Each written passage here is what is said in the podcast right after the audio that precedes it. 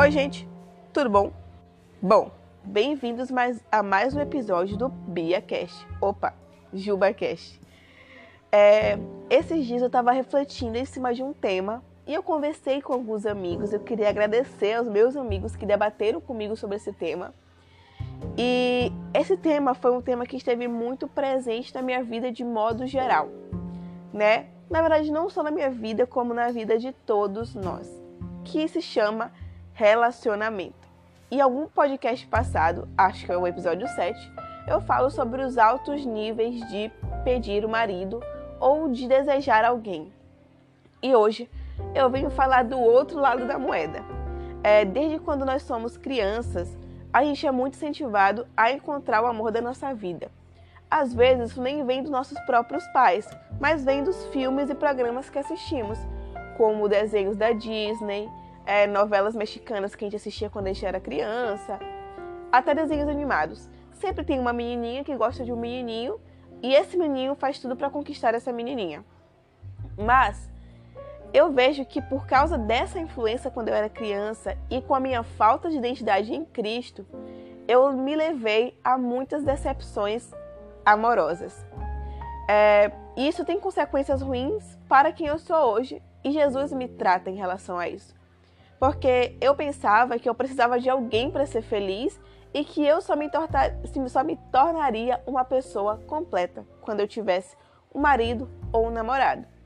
E com esse pensamento que eu tinha desde muito nova, eu comecei uma caça incessante de um futuro namorado, chamado carência, né, gente? Porque quando a gente começa a procurar alguém assim, a gente começa a ficar muito carente por ver que as outras pessoas ao nosso redor estão namorando e eu mesma não estou.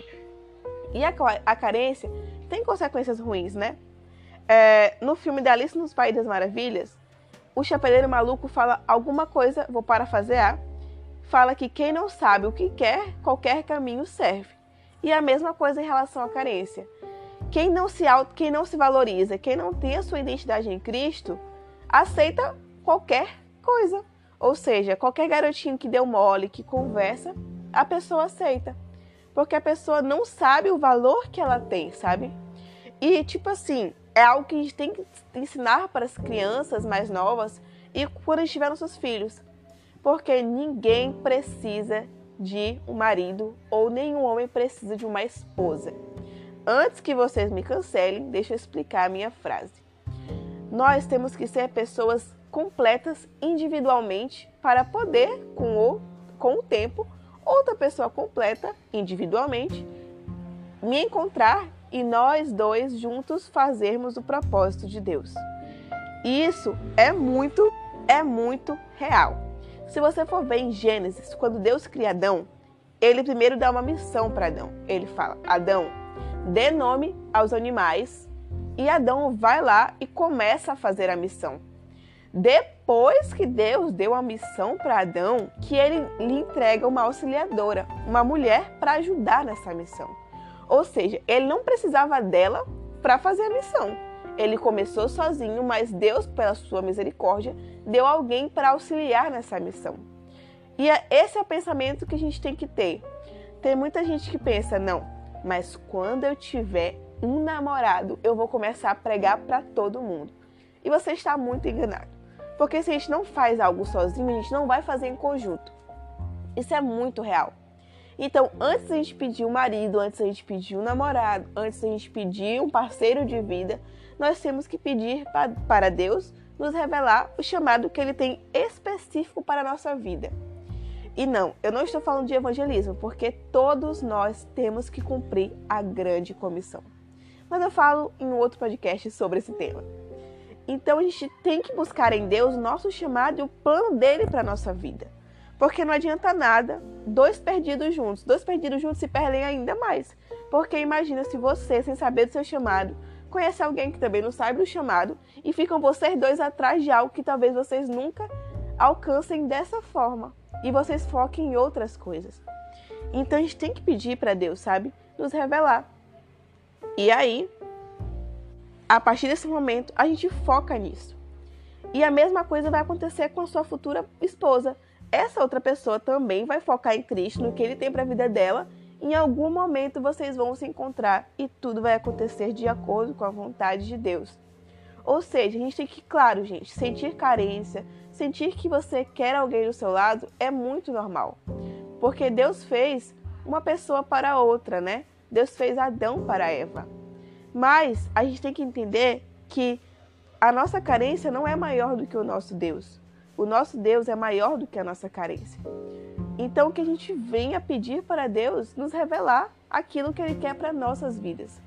E não em ficar desesperado à procura de um par, né? E claro que quando chegar um par para você, um marido, uma prede, não sei como é que vocês falam, você vai sentir paz no seu coração e você também vai ficar feliz por, por estar fazendo a coisa certa. A Bíblia fala que nós temos que guardar o nosso coração porque o nosso coração é muito enganoso. E como é enganoso? Há muitos relatos de pessoas que tiveram sonhos, Deus revelou, sentiu um quentinho no coração quando viu uma pessoa específica, mas às vezes isso não passa de uma ilusão que a própria pessoa fez para si. Claro que Deus pode se revelar da forma que Ele quiser, não vamos limitar Deus. Mas a gente tem que pedir discernimento para saber quando vem de Deus e quando não vem. E não ficar dizendo para o mundo inteiro, quando você fez um mês de namoro, presente de Deus. Porque aí se você termina, o que, que vai acontecer? A culpa vocês vão botar a culpa em quem? Né? Tem muita gente que fala, não, mas eu quero orar com esse fulano para poder a gente começar a namorar. Eu tenho uma opinião sobre isso. Acho que cada um deveria orar individualmente pelo seu futuro marido. E uma hora, alguma hora você vai encontrar e pode ser até mais simples do que você pensa né? Mas isso não anula o fato de que eu tenho que orar com o meu futuro namorado, com o meu namorado, com o meu marido e ter uma relação com Deus juntos também. Mas essa história de orar com a outra pessoa para ver se é a vontade de Deus, não sei não, hein? Tome cuidado porque o coração é enganoso.